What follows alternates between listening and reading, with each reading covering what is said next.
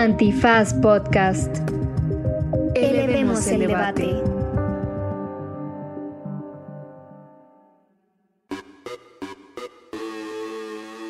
Buenos días, buenas tardes, buenas noches, bonita madrugada o cualquiera que sea la circunstancia temporal en la que esté usted reflexionando sobre la importancia que tiene para su sentir y su corazón las reformas constitucionales de este país. En esta ocasión hablaremos de la reforma justo al Poder Judicial y cómo esta votación de último momento este, nos hizo que Saldívar se quedara dos años más en la presidencia de la Suprema Corte de Justicia. Y también hablaremos del el tema de este padrón donde vas a tener que entregar hasta la marca de los calzones que vas a usar. Estuvo polémico este derecho remix porque estuvo polémica la la agenda legislativa la semana pasada y quédense al final que está buena la ya tradicional recomendiza para que sigan la discusión y la conversación en otros espacios. Pues muy bien, póngase a sus anchas y escuche este programa de divulgación jurídica que hacemos con mucho amor para todos ustedes. Esto es... Derecho Remix. Divulgación jurídica para quienes saben reír. Con Ixel Cisneros y Miguel Pulido. Derecho Remix.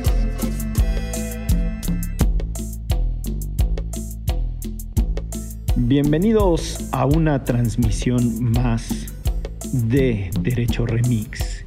Ese crepúsculo jurídico que nace en sus corazones y que les permite... Ah, ¿verdad?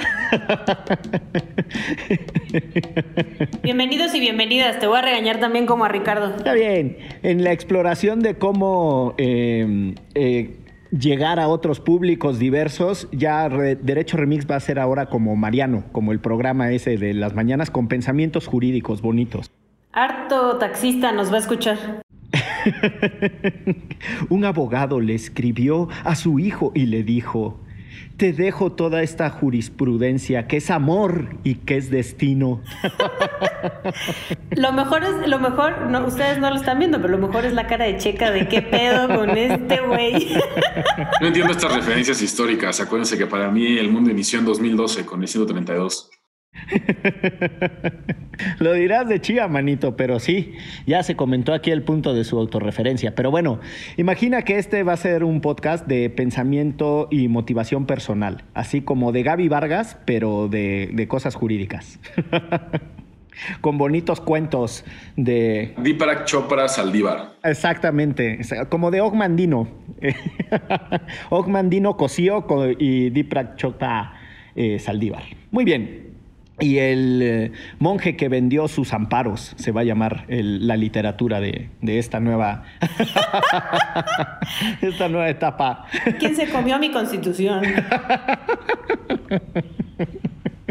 ¿Quién se ha llevado mi constitución, no? ¿Quién se, ¿Quién se ha llevado mi queso? ¿Se llama? ¿Cómo se llama ese? ¿Quién se comió mi queso? Según yo. ¿Quién se comió mi queso? Ah. Chicas, no puede participar, está impávido. Gracias por la invitación, colegas, porque pues, sí, uno se siente parte, ¿no? Es que nunca he ido al Sanborns. Creo que nunca he ido a Sanborns a la zona de libros. Son muy bonitos, son muy bonitos esos libros que nos ayudan a ser mejor persona. Pero bueno, entremos en materia porque la H Producción nos hizo eh, a bien arrimarnos, ¿no? Acercarnos, eh, ponernos a una distancia razonable los temas para tratar y para abrir boca, nada más y nada menos que la sugerencia es la reforma al Poder Judicial de la Federación y Saldívar, presidente para siempre, el Antonio López de Santa Ana de la Suprema Corte de Justicia de la Nación. ¿Cómo no? Sí, señor. Chingos de periodos. ay, Dios mío, ay, Dios mío, ay, Dios mío. ¿Cómo la ven, muchachos? De aquí a Venezuela, de aquí a Venezuela. Pues rarísimo, ¿no? es que no era una reforma que fuera necesariamente controversial la reforma en su sentido amplio. O sea, la reforma amplia al Poder Judicial de la Federación eh, partía de un diagnóstico que creo que se comparte como mucha corrupción de jueces y magistrados, se tiene que reformar ciertas cosas y hasta ahí no había mucha controversia. Y, en realidad iba a pasar como sin pena ni gloria si no fuera por un senador del Verde de Oaxaca, eh, que en los últimos minutos literalmente de la sesión de la semana pasada ya en, las, en, la, parte de los transitorios añadió un transitorio que decía que, bueno, para garantizar que la implementación de toda esta ley llegara a buen puerto, habría que ampliar dos años el mandato de la presidencia de la Suprema Corte, que la preside eh, Saldívar. Y lo importante de esto es que el presidente de la Suprema Corte, más que ser presidente de la Suprema Corte, es también el presidente del Consejo de la Judicatura. Entonces, como que es el, el mandamás de, de, este proyecto. Y entonces ahí fue donde ya todo el mundo no entendió qué pasó. Se votó, pasó, eh, Morena y sus aliados a través del verde le dieron luz verde a esta... le dieron luz verde a esta reforma y ya todo el mundo pegó el grito en el cielo de que no entendía lo que estaba pasando. Entonces fue muy rara la discusión y, también la ley, como que no, no, era, no era polémica hasta el último minuto. Es que en principio eso, ¿no? Mete este articulado al final, donde además lo que dicen eh, las y los senadores es que no estaba en el documento escrito, sino que cuando lo leen en el pleno, porque tienen que leer qué se está votando, evidentemente nadie pone atención. Entonces, este, los que ya habían decidido votar por el sí, este, como varios de la oposición, pues al final votan por el sí, ¿no? Y con todo que sí se escucha, o sea, yo he visto los videos de cómo está la secretaria ahí leyendo artículo por artículo y lee ese artículo específicamente, pero pues acá las los senadores echándose el sándwich o el cotorreo, veto a saber qué andaban haciendo en otro lado, y al final, ¿quiénes votan? Sí, sí, sí, a huevo, ¡uh! Y después de que ya se votó, toma, cabrón, ¿ya vieron lo que votaron? No, ¿qué? Entonces ahí sí viene la que Larry, que tú Monreal y que metes estas cosas y que de aquí vamos a hacer Venezuela y sale Xochitl ya con su cartelito, que creo que tiene de esas cartulinas como mil, entonces nada más la rotula dependiendo del tema y sale con su cartelito diciendo estoy en contra, este, pero pues la verdad es que a mí lo que me deja es que es un pinche reflejo total y absoluto de nuestra clase política, unos agandallándose, ¿no? Este, como siempre, y los otros, este, pues no sé, sacándose los mocos, no hay mucho más que decir al respecto.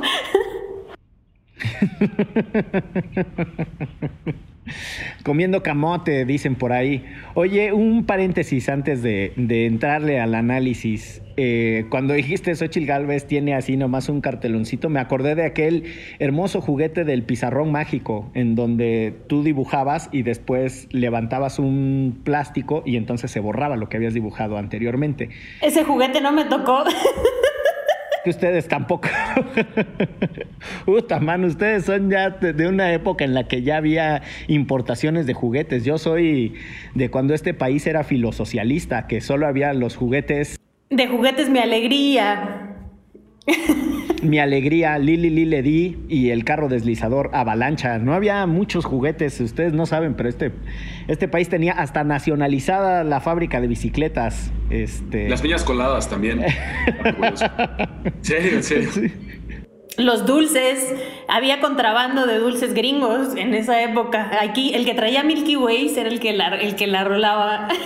El que la rolaba en la escuela era el que traía un Babe Ruth de chocolate. Era con wow, porque todos los demás andábamos a Sugus y Carlos V cajetoso. Para andar con el hocico pegajoso.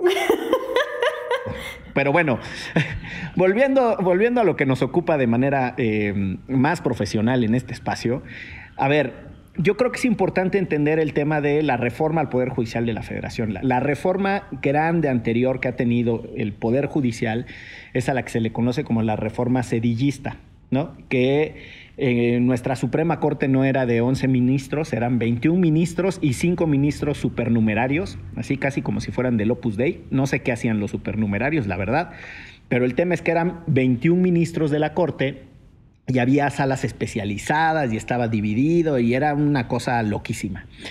Eh, Cedillo reforma y el cambio, yo diría, más sustantivo para quienes no tengan ese registro histórico, es que la Corte pasa a ser un tribunal constitucional. ¿No? En, la literatura comparada, en el derecho comparado, están las Cortes Supremas, que es un tribunal que revisa a los tribunales inferiores, y los tribunales constitucionales como el de España, como el de Alemania, que tienen otra, otra aproximación. Esa es la razón, por ejemplo, por la que en Guatemala o en Colombia existen dos instituciones, una Corte de Constitucionalidad y una Corte Suprema. Pero bueno, al margen de eso, ese cambio de Cedillo, eh, pues trae esta modernización de la judicatura y entonces hay una profesionalización de la gestión administrativa y eso va avanzando. Lo que hace esta nueva reforma, que sí tiene un grado de polémica, me permito disentir con Checa, en el sentido de que se argumentó que se había hecho desde el Poder Judicial para el Poder Judicial, ¿no? Era la de con y para, ¿no? Y ellos sacaron una carta después diciendo que sí lo habían hecho, nada más ese artículo no.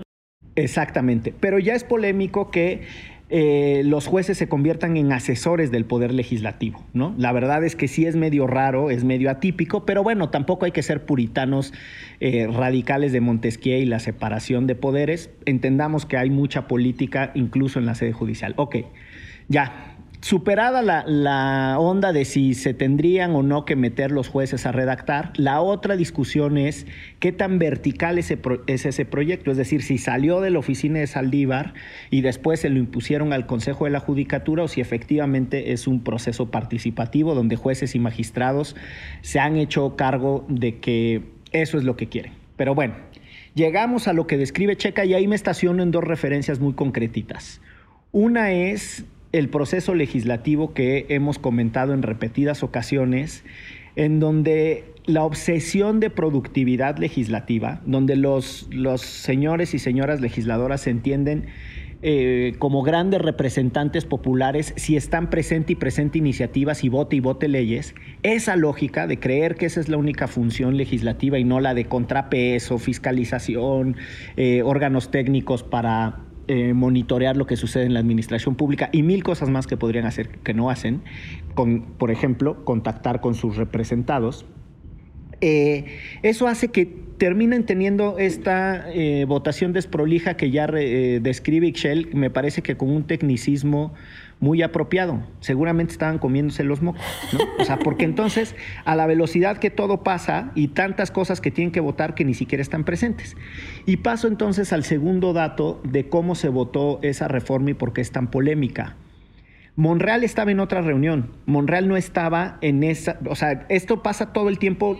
Llega corriendo después. Llega corriendo. Sí, yo no sé si ustedes eh, quienes escuchen esto han ido alguna vez al Congreso, pero hay una cosa muy singular.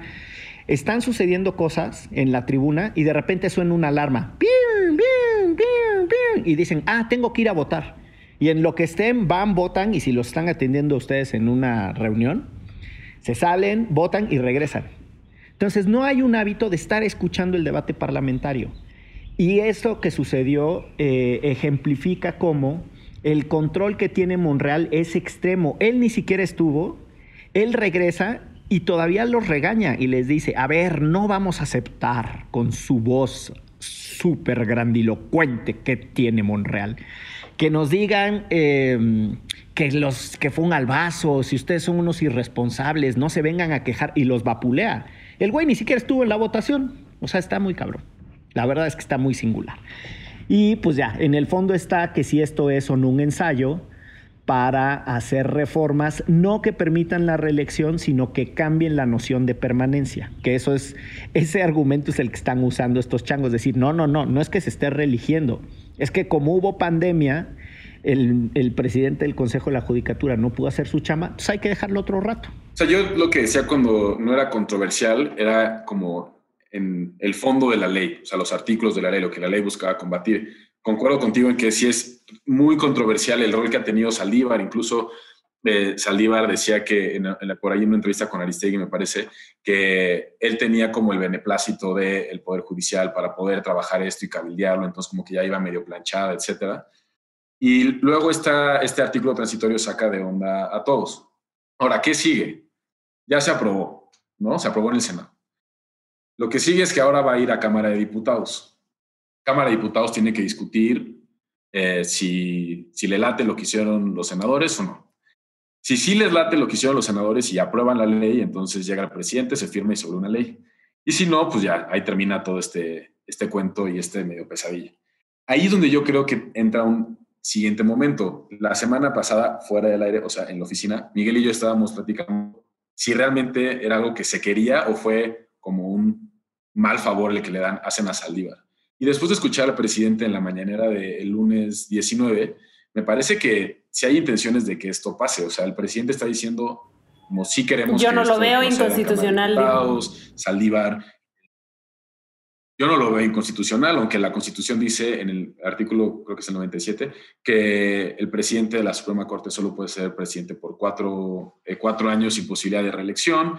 Eh, entonces, yo siento que por ahí sí van a presionar para que pase. Y ahora, si pasa y el presidente la aprueba, lo que va a estar rarísimo es que cualquier acción de inconstitucionalidad que revise la Corte lo va a revisar Saldívar. O sea, Saldívar va a ser juez y parte de ese debate si llegamos ahí.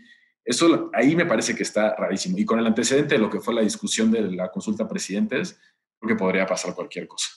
Y lo otro es lo de eh, el silencio de Saldívar, ¿no? O sea, lo único que es bastante activo en Twitter y lo único que ha publicado es que retuiteó esta carta de la Judicatura Federal diciendo, o sea, sí salió de aquí, pero ese artículo no venía, pero hasta el momento no ha dicho nada, ¿no? Y, y se le señala mucho como, oiga, amigo, usted varias veces ha sido este, crítico con este tipo de cosas, ¿no? De cuando se quiere ampliar justo este, pasando sobre las leyes.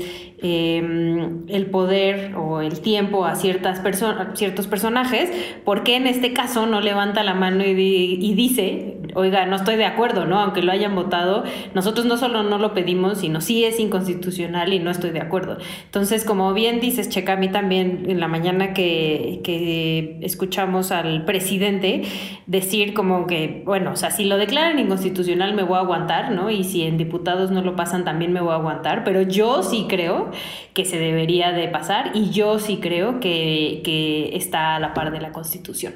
Entonces, pues ya sabemos que además Andrés Manuel tiene mucho poder en lo que dice, ¿no? Y pues que además en Cámara de Diputados tienen mayoría, ellos y sus aliados, entonces lo pueden pasar. Y la cosa es que seguramente va a haber acciones de inconstitucionalidad y también, como dices, ah, caray, ellos mismos van a decidir si sí o si no. O sea, está tremendo por donde se vea. Una cosa que creo que es importante señalar es el extraño rol que Saldívar ha decidido tener con su vida pública, con su propia trayectoria. El Poder Judicial tiene una larguísima tradición de carrera judicial, en donde lo que se supone es que los de adentro van ascendiendo hasta que llegan a ser ministras y ministros de la Corte. Con la reforma sedillista, por regresar a, aquel ejemplo, pues no todos venían de carrera judicial. Por ejemplo, Genaro Góngora Pimentel sí venía de carrera judicial, pero Olga Sánchez Cordero no.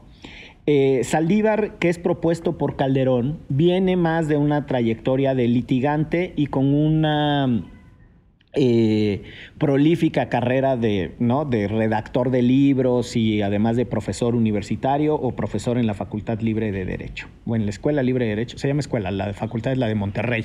Sí, sí escuela. en la ELD, ¿no?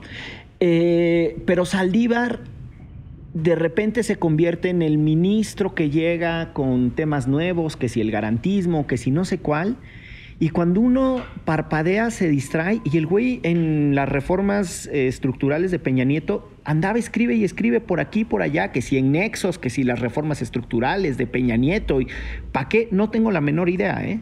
Pero están los, o sea, son rastreables los, los textos de Saldívar hablando de las reformas estructurales de Peña Nieto. Y el rol que él ha decidido tener con la 4T también me parece muy sensible. O sea, ¿qué tiene que andar haciendo el presidente de la Suprema Corte eh, inaugurando el, aeropuerto Felipe Ángeles? Perdón, pero no entiendo. ¿Cuál es el mensaje? Chacoteando con el presidente. Y, o sea, salvo ese, o sea, aparecer cercano y sumiso, no entiendo eh, con el ego que tiene el señor cómo se ha desviado eh, y ha permitido que su trayectoria vaya a quedar de verdad en la infamia. ¿eh? O sea, lo digo en serio. El, ministro que hizo la reforma mm, sedillista, el que la implementó, em, eh, José Vicente Aguinaco, nadie recuerda su nombre, pero entre otras cosas nadie recuerda su nombre porque tampoco hizo las barbaridades tan polémicas de Saldívar. Yo lo afirmo con toda contundencia, a Saldívar lo vamos a recordar muchos años por pésimas razones. Sí, rarísimo, porque para muchos Saldívar es como el buen ministro, el del efecto corruptor y el del caso Florence Cassés y el que se le plantó a Felipe Calderón, etcétera. Y luego de repente solo es como el Saldívar malo que se anda pasando eh, la división de poderes por el arco del triunfo y que aparece en la mañanera y que parece que manda mensajes bastante extraños. Yo, yo lo que mencionas, me gustaría añadir, eh, como algunas cosas que se han dicho en, en, medios y en redes sociales sobre si esto es un golpe de Estado o no. Si vamos a hacer Venezuela. Sí, y cuando ponen a la Constitución como en este lugar sacrosanto de no, la Constitución, la verdad creo que no, mi, mi lectura no iría por ahí, no creo que sea un golpe de Estado. Eh, o al menos mi formación internacionalista me señala más a golpes de Estado cuando los militares toman el poder, como en Myanmar o yo qué sé. Y, y, la otra, de si la constitución nunca se debe de cambiar, pues ya lo hemos platicado aquí antes, la constitución se cambia a 10 y siniestra todos los días. Eh, si el presidente realmente quiere que Saldívar esté cuatro años y esta no es la vía, pues va, basta modificar el artículo 97 constitucional y tan tan. O sea, así es como pasó la ley de seguridad interior, se llamó inconstitucional y después Morena mandó una iniciativa de ley, se creó la Guardia Nacional y se modificó la Constitución. Entonces, si esa es la intención, creo que ese podría ser una salida a la que le apostara eh, López Obrador. Eh, y la verdad es que es, está terrible, pues, pero, pero no creo que a veces el decir es que el texto constitucional dice lo siguiente, entonces sea suficiente como para frenar los intereses políticos. Habrá que ver qué pasa en diputados y si a López Obrador no se le ocurre. Lo este, importante es que también hay eh, diputados de Morena que han levantado la mano y dicho eh, esto es inconstitucional, ¿no? Está Porfirio Muñoz Ledo, está Pablo Gómez, eh, lo cual me da un poco de esperanza y, y, les decía también fuera del aire que es la primera vez que me representa Pablo Gómez en todos los años que tiene, porque es mi diputado de mi distrito. O sea, la primera vez que digo, órale, por lo menos algo, ¿no? Que sal, salió a decir algo, algo chido diciendo pues que sí es inconstitucional, ¿no? Y, y, eso, bueno, yo esperaría que eso diera un poco de luz este, al respecto ahora que se voten diputados, pero también sabemos que eso pasó antes de que el presidente haya dicho este, en la mañanera, eh, yo lo veo bien, ¿no? Entonces puede ser que estos diputados de Morena también cambien de opinión. Bueno, yo no creo que Porfirio, porque está peleado con Andrés Manuel, pero, pero sí Pablo Gómez y otros que han salido a hablar, este, y al final terminen haciendo lo que dice el presidente. Como le pasó a Batis. Exactamente, después de un corte. Es un gran episodio. Si ustedes no saben de qué estamos hablando, eh, Bernardo Batis atiende una entrevista con Carmen Aristegui el viernes pasado. Y se explaya con toda tranquilidad y con toda contundencia, yo agregaría, dice, esa chingadera apesta en constitucionalidad desde acá, mi Carmencita, desde donde yo estoy, así, pero gacho que huele a inconstitucional. Muy bien, maestro Batis, vamos a un corte, eh, después vamos a escuchar al presidente y regresamos con usted. Le ponen al presidente diciendo, pues yo lo veo bien, a mí me late cacahuate. Y entonces le preguntan, maestro Batis, ¿usted qué opina? Maestro Batis. Maestro Batiz, ¿hay algún Batiz por aquí? O sea, colgó o no sé, y después regresa, ya lo reconectan en llamada, y empieza a decir, en auténtico homenaje a la chimoltrufia, diría el abogado más laureado, cualquier cosa. Ya no sabía cómo salir, es un momento muy penoso de su vida. ¿Cómo lo, cómo lo vieron ustedes? Ese, esa anécdotaza revisemos, capaz que ahorita Pablo Gómez ya borró su tweet, ¿no? O sea, después de la mañanera y capaz que ya le pasó lo batis. Capaz. No, pues lament súper lamentable. No, no, la otra es que el presidente es terco como él mismo. Entonces, si él considera que esto tiene que pasar, va a cabildear lo suficiente para que pase. Por eso siento que, o sea, decíamos la semana pasada este, que Cámara de Diputados le iba a frenar pero ahora con las declaraciones de López Obrador en la mañana, siento que no va a ser así. O sea, siento que se van a pelear y se van a montar en su, en su manchito y se van a ir a su esquina y van a pelear porque esto pase. Y ahora, leyes que son inconstitucionales pasan todo el tiempo en este país. O sea, es, es, es, absurdo pensar que los legisladores no saben lo que se puede hacer y lo que no se puede hacer, pero les vale. O sea, también la semana pasada, y lo discutiremos en el siguiente bloque, aprobaron la ley eh, para el registro del padrón de datos biométricos para usuarios de, de, telefonía celular que va en contra del texto. Hay dos cositas ya nomás para cerrar este análisis y movernos al corte y posteriormente al siguiente tema a tratar. Uno, los argumentos. Eh, a Saldívar hay que dejarlo porque confía el presidente en él. ¿no? Entonces, desde esa perspectiva casi que da igual lo que diga o deje de decir la Constitución. Y me parece que hay que tener mucho cuidado porque es la reinstalación de las personas por sobre las instituciones.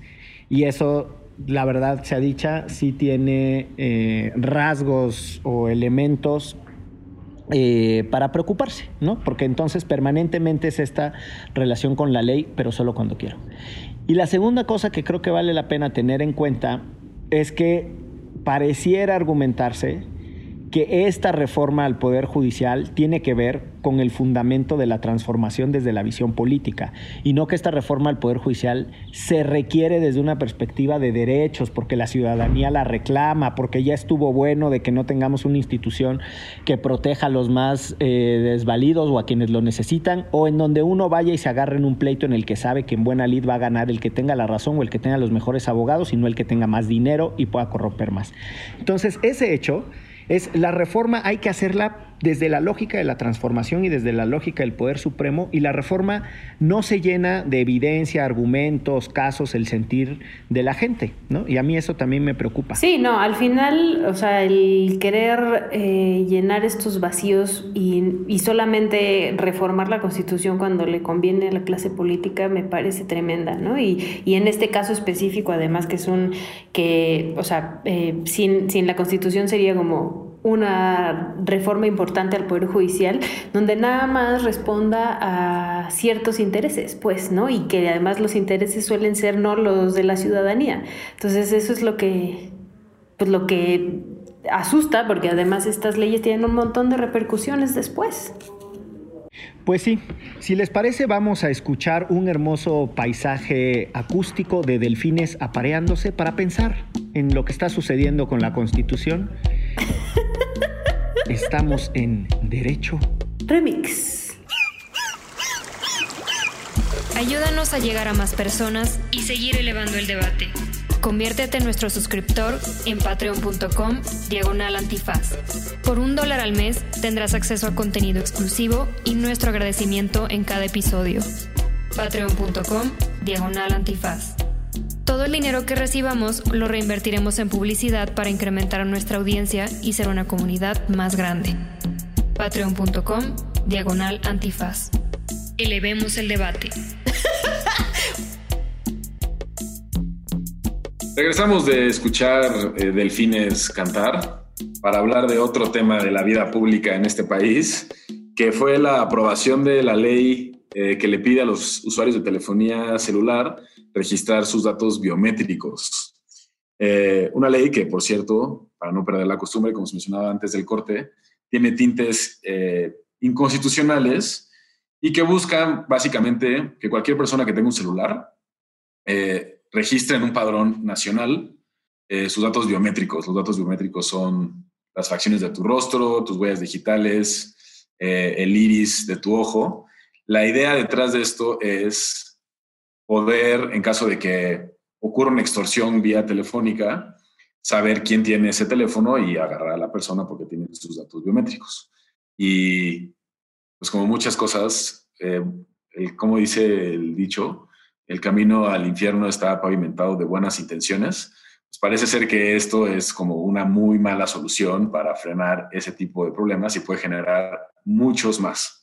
Entonces, no sé cómo lo vieron ustedes. Sobre todo en un país donde nos espían, donde este, a las personas defensoras y de derechos humanos y periodistas ¿no? les espían, justo también la R3D sacó este, una nota junto con el país de cómo también esta Fiscalía General de la República este, compró un software para, para espiarnos, ¿no? Entonces, no es que nos caguen las cosas porque sí, ¿no? Hay históricamente eh, razones por las cuales no estamos de acuerdo en dar nuestros datos, empezando porque eh, los pocos datos que, hemos dado, ¿no? Por ejemplo, los de la credencial del lector, ya viven en miles de bases de datos de gente que te manda cosas, de gente que te habla por teléfono, de bancos, empresas, de gente que te extorsiona.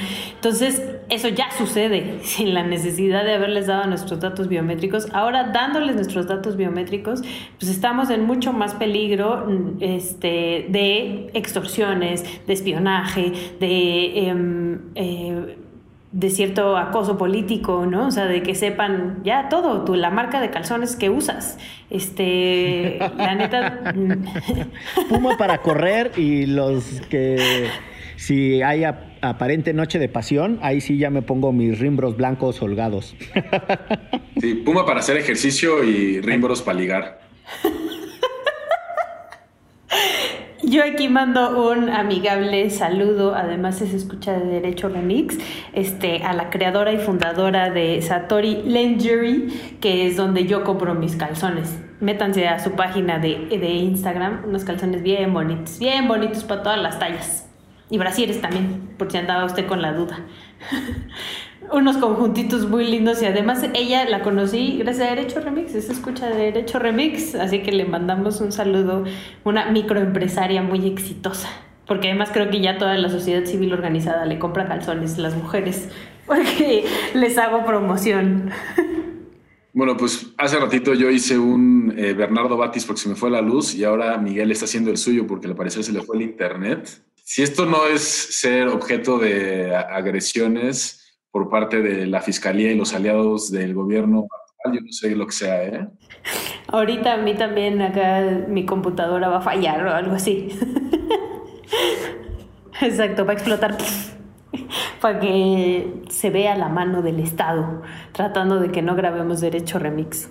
Ahora sí ya regresó este Miguel que estaba haciendo un Bernardo Batis. Perdón, ¿en, ¿en qué nos quedamos? Estabas platicando, Ixchel, sobre el, software que compró el Estado, bueno, que compró la Fiscalía ya con Gersmanero para espiar a usuarios de telefonía. Sí, em, la verdad es que no es como que nos dé el patatús con estas noticias de los datos biométricos, nada más porque sí, en este país tenemos historias ¿no? de espionaje y tenemos historia eh, y muy tremenda también de cómo estas bases de datos terminan en manos del crimen organizado, ¿no? Entonces, eh, Justo leía un, un tuit de Luis Fernando García, al cual le mandamos muchos saludos y mucho cariño, que ha estado muy atento a este tema junto con la R3D, que decía, ¿de verdad creen en las autoridades, ¿no? Como para darles nuestros datos, ¿de verdad confían en nuestras autoridades? Porque por lo menos el presidente nos ha dicho que no confía en nuestras autoridades policiales, en ninguna más que en las Fuerzas Armadas, ¿no?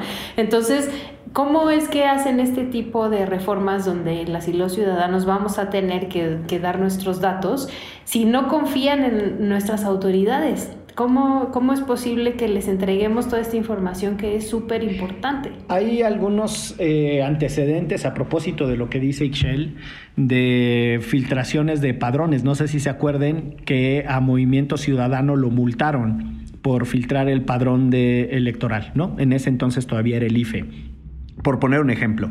Y en algún momento hubo un escándalo porque en Tepito vendían las bases de datos eh, del gobierno, así, tal cual, y uno compraba. Y además las andaban anunciando casi que hasta en Mercado Libre, en Amazon y en las pinches plataformas. De verdad, es, parece chiste, pero es anécdota. Entonces, bueno, hay, hay antecedentes, como bien dice Ixchel, eh, por los cuales tener mucha cautela con la manera en la que el gobierno quiere acopiar datos nuestros. Y la otra que yo diría es que hay dos derechos que nunca terminaron de madurar en México, o por lo menos no lo, han, no, lo hemos logrado. Uno es eh, la dupla derecho a la intimidad y a la privacidad, y el otro es la protección de los datos personales.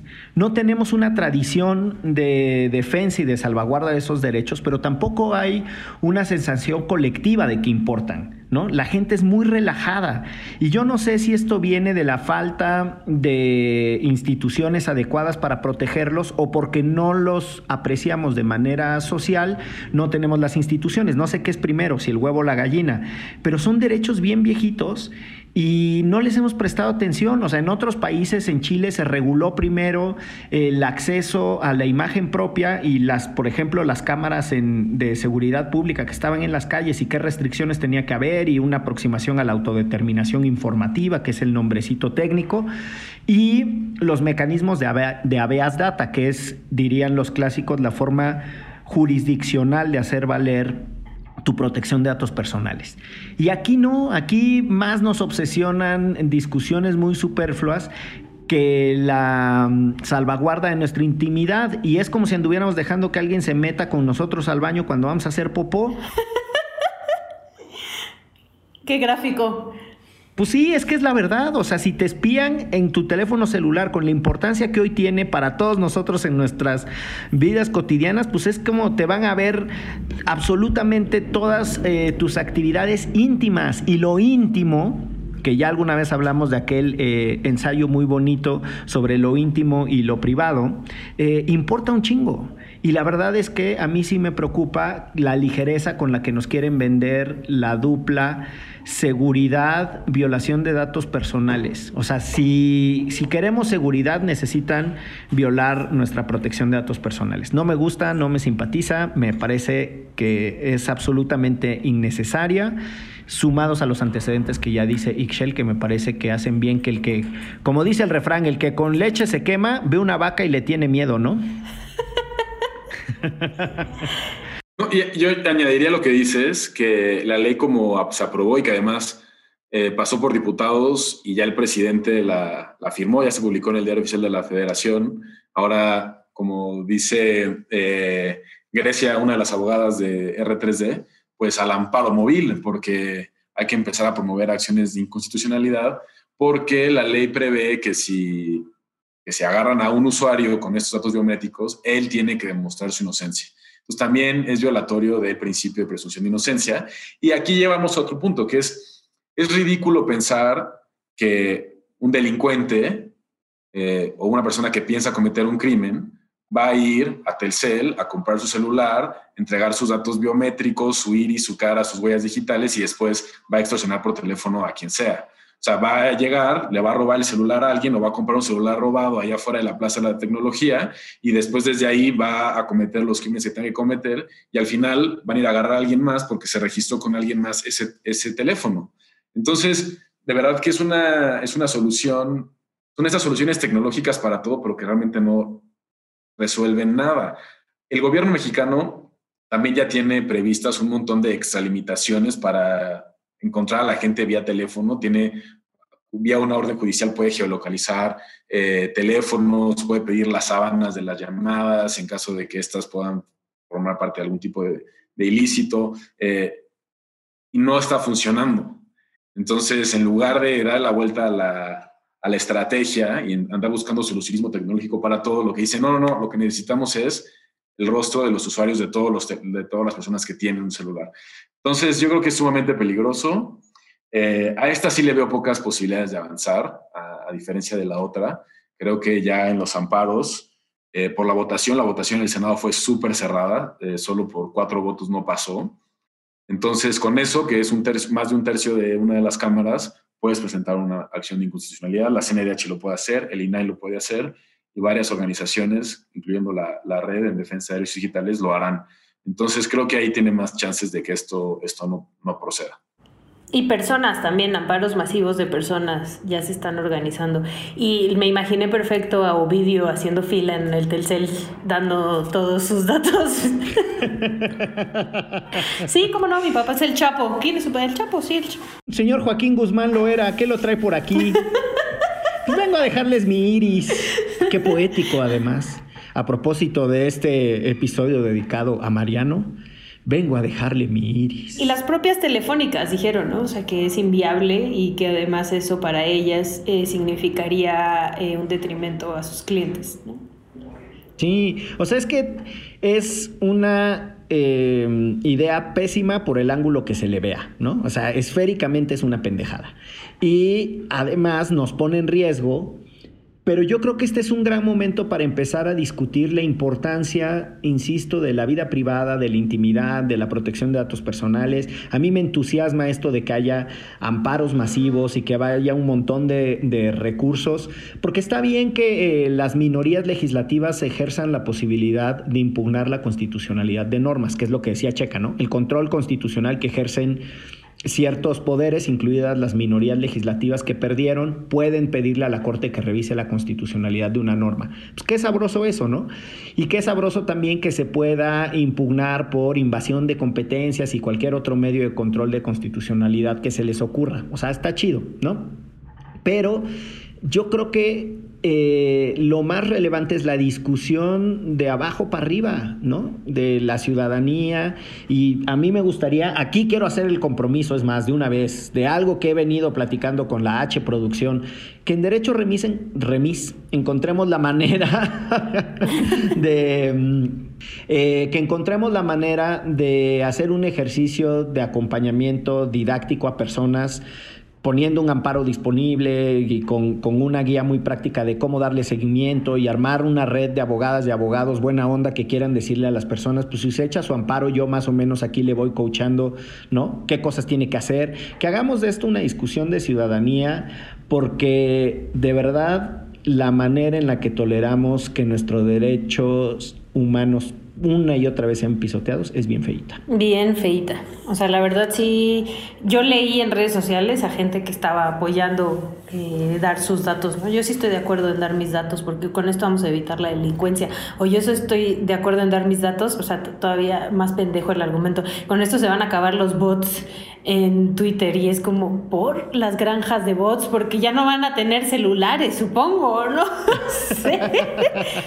sí, no, no, no. O sea, creo que es una discusión que se tiene que llevar más allá, ¿no? Y tiene que estar bastante informada más allá de con esto se van a acabar los bots. Se les acabaron los bots al PRIAN.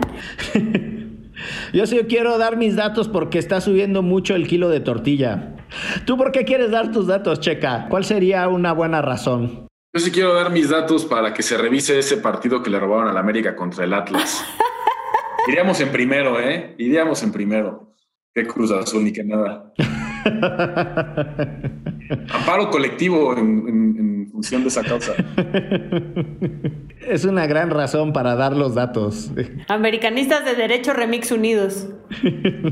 No, y está cañón porque, digo, ya lo mencionaban, las bases de datos se filtran todo el tiempo eh, esta se parece mucho a lo que fue el Renault que, se promovió en tiempos de Calderón con, con, Genaro García Luna. Es como un Renault en, chochos. Este, y, no sirvió, o sea, esa base de datos se filtró a los dos meses y es de las que dice Miguel que se vendían en Internet a, 500 pesos. Creo que por ahí mencionaba eh, Luis Fernando de Tumbo en una entrevista con Gabriela Marketing. Entonces, no, no, es que es querer tapar el sol con un dedo eh, la mayoría de las extorsiones ocurren desde los penales. Ahí es donde debería empezarse a atender ese problema.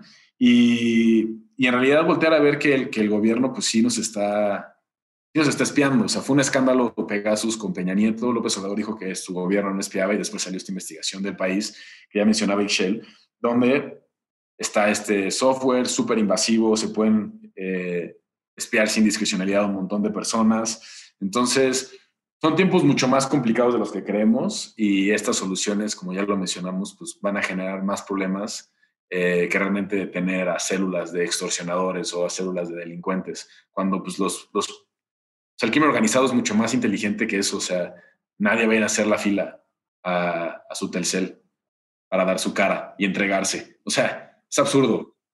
Oye, ahorita que decías que esto se parece al Renault, ustedes son muy jóvenes y seguramente no recuerdan aquel escandalazo del Renave. ¿No? El Registro Nacional Vehicular. ¿Y se acuerdan por qué fue un escandalazo? Es que eso es una nota de color muy singular. Sí, por el argentino. Era, fue, la, fue la nota, la nota boom de Reforma. Justo era, por eso lo conozco, porque cuando yo llegué a Reforma, todo el mundo contaba esa nota. Que gracias a que el güey que lo impulsó era un argentino que venía, este, que había escapado de la dictadura argentina. Tal cual. Bueno, en realidad era un militar que había sido responsable de crímenes de lesa humanidad y estaba viviendo en México con otra identidad y nosotros lo hicimos el director de nuestro registro nacional vehicular. A una persona cuya trayectoria era hacer espionaje, encontrar a los que estaban en contra de la dictadura, muchos de ellos de guerrillas, y con esa inteligencia los torturaron, los desaparecieron, los mataron y lo que ya sabemos. Y eh, tenía una causa abierta en España por el juez Baltasar Garzón. Pero bueno, hablando de cosas que suceden en esta patria tan singular, ahí está la anécdota del Renave. Si les parece, damos una ronda de recomendiza que incluya este, si es mejor la licra, el algodón o la mezcla del algodón con poliéster para la ropa íntima. ¿Qué recomienda, muchachos? Híjole, yo este fin de semana, fíjense que sí me eché es que ustedes no están para saberlo ni yo para contárselos, pero uno de mis hijos casualmente contrató HBO sin querer. sin querer, me encanta ese. me he dado la tarea de preguntarle a todos mis amigos qué puedo ver en HBO y vi, este, bueno, True Detective, que me parece muy, muy buena, se la recomiendo ampliamente, sobre todo para los que nos gustan los muertitos. Em, la primera temporada fue la única que vi porque mis amigos me dijeron, no veas la segunda ni la tercera, porque te vas a desilusionar. Entonces solo vi la primera. Pero también vi este, Big Little Lies. Uf, qué cosa tan buena de verdad se las recomiendo ampliamente. Este, igual. La, cual, ¿Qué temporada viste? ¿La primera? La primera, la primera, sí, sí, sí, qué, qué barbaridad, qué cosa. Y también hay, sale una abogada este, retirada, pero qué, qué cosa, qué cosa. Sí, es muy potente. Es una gran, gran serie. ¿Tú, Checa? Yo con esto de, del padrón y el espionaje y los algoritmos, en Netflix sacó un documental eh, que está muy bueno y habla sobre todo lo que hay detrás de estos algoritmos para reconocer eh, eh, datos biométricos, el rostro, etcétera. Se llama Coded Bias.